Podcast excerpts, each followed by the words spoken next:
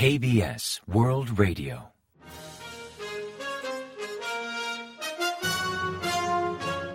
Informativo de KBS World Radio. Bienvenidos un día más al informativo de KBS World Radio. Les habla Javier Castañeda y tras el saludo les avanzamos los principales titulares del día 5 de diciembre.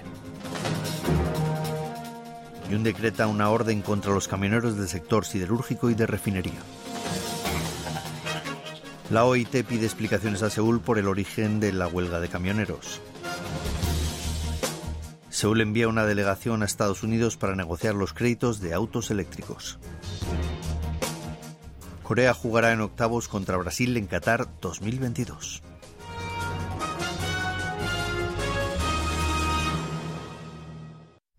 Y tras el avance de titulares les ofrecemos las noticias. El presidente Yoon Suk-yeol ha dado instrucciones de emitir otra orden ejecutiva para obligar a volver al trabajo a los camioneros de sectores relevantes como siderurgia y refinería de petróleo, cinco días después de adoptar de la misma medida con los de cemento y hormigón. El mandatario ordenó la medida el día 4 en reunión de ministros al reiterar que tendrá mano dura con las huelgas ilegales y hasta consideró tipificar como acto delictivo el negarse a ofrecer servicios de transporte de mercancías clave o interferir en dicha actividad, considerando que la huelga de camioneros de siderurgia y refinería podría tener un grave impacto en la economía nacional. Según las estimaciones del Gobierno, las pérdidas derivadas de la huelga de transportistas de carga en el sector petroquímico, siderúrgico y de refinería de petróleo se elevan a casi 3 billones de wones hasta la fecha. Pero tras la orden ejecutiva emitida por el Gobierno para obligar a los camioneros a volver al trabajo, la Confederación Coreana de Uniones Comerciales solicitó una intervención urgente de la Organización Internacional de Trabajo, la OIT. En respuesta, la OIT envió el 2 de diciembre una petición a Seúl solicitando una explicación sobre dicha orden. El sector sindical surcoreano alega que obligar a los camioneros a retomar sus labores incumple los acuerdos de la OIT pues en valoraciones previas no considera que el paro de los transportistas sea una causa de emergencia nacional y reitera que medidas forzosas como una orden para regresar al trabajo limitan el derecho de huelga. Si tras escuchar la explicación del gobierno surcoreano, la OIT concluye que la reciente orden ejecutiva incumple alguno de sus convenios, su criterio jugará a favor de los camioneros. Sin embargo, el gobierno interpreta de otra manera la solicitud de la OIT, alegando que esta entidad solo ha consultado su opinión sobre la huelga de camioneros y no ha expresado oficialmente su preocupación por dicha orden ejecutiva. Una delegación mixta con representantes del Ejecutivo y del Parlamento viajó hacia Washington DC para continuar con las negociaciones sobre la ley antiinflación de la administración de Biden, que otorga incentivos solo a los coches eléctricos fabricados en territorio estadounidense. Al frente de la delegación está Andrew Gung, director de negociaciones comerciales del Ministerio de Industria, Comercio y Energía, quien ya previamente viajó a Estados Unidos hace tres meses con el mismo propósito. Anticipándose a las medidas pormenorizadas que el Departamento del Tesoro estadounidense anunciará hasta finales de año sobre la implementación de la llamada Ley de Reducción de la Inflación, los delegados surcoreanos intentarán negociar para mejorar o lograr las mejores condiciones posibles para el sector automotriz surcoreano. En este sentido, consideran como favorable un reciente comentario del presidente estadounidense Joe Biden, quien dijo estar al tanto de la preocupación de Corea del Sur por dicha ley y reconocer que quedaban detalles por pulir. Corea del Sur jugará contra Brasil el día 6 a las 4 de la madrugada, hora coreana, en octavos de final del Mundial Qatar 2022. El partido será en el estadio 974 de Doha. La selección superó la fase de grupos y pasó a octavos tras vencer a Portugal por 2 a 1 tras el dramático gol con el que Juan Hee-chang remató una brillante asistencia de Song Hun-min. La última vez que Corea del Sur llegó a octavos en, en, un mundial fue hace 12 años, en Sudáfrica 2010.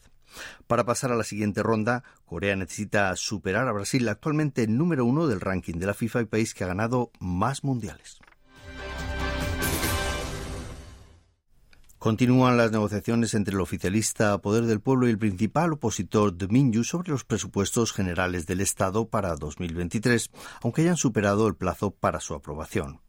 El lunes 5 mantuvieron la segunda ronda de la reunión 2 más 2 que activaron entre los responsables de los comités de políticas de ambos partidos sus representantes máximos ante el Comité Especial de Presupuestos y Cuentas de la Asamblea Nacional en un intento de acelerar los trámites. Oficialismo y oposición acordaron el domingo 4 rebajar más de 1,1 billones de wones el presupuesto presentado por el Ejecutivo, aunque para realizar las partidas que ambas formaciones pretenden llevar a cabo requerirán entre 2 y 4 billones de wones más. Actualmente, como principales escollos, figuran el traslado de la oficina presidencial, la creación de un buró policial dependiente del Ministerio de Interior, el programa de vivienda pública o el desarrollo de reactores nucleares de pequeño tamaño. Washington ha clasificado por vigésimo primera vez consecutiva Corea del Norte como país de especial preocupación en cuanto a libertad religiosa.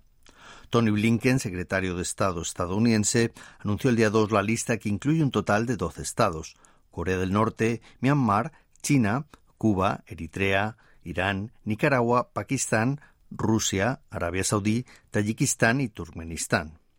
Blinken enfatizó que esos países comprometen gravemente la libertad religiosa de sus ciudadanos o bien ignoran los incumplimientos que se cometen en su territorio sobre dicha materia. Respecto a 2021, agregaron dos países a la lista como Cuba y Nicaragua, mientras que Argelia, la República Centroafricana, Comoras y Vietnam figuran como países en vigilancia. Unos 50 delincuentes que huyeron al extranjero tras cometer estafas telefónicas u otros delitos financieros en Corea del Sur están en proceso de extradición. Su arresto fue posible gracias a una campaña activada el pasado mes de julio por la Interpol en la que participaron agentes de 30 países, incluida la policía surcoreana.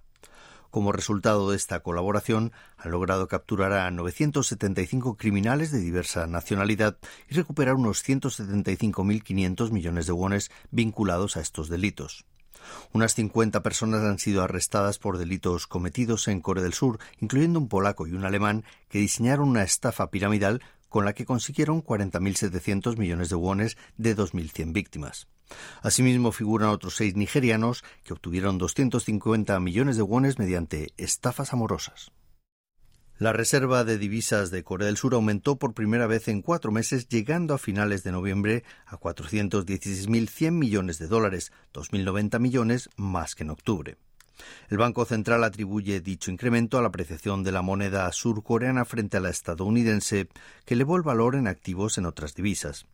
Así, por ejemplo, los títulos de deuda llegaron a 365.620 millones de dólares, 3.720 millones de dólares más respecto al mes anterior, mientras que los derechos especiales de giro aumentaron 340 millones de dólares, hasta 14.650 millones de dólares en total. En tanto, el índice dólar, que mide el valor de la moneda estadounidense en relación con otras seis divisas, marcó 106,82 puntos, un 3,5% menos que el mes anterior. Actualmente, Corea del Sur ostenta la novena mayor reserva de divisas del mundo.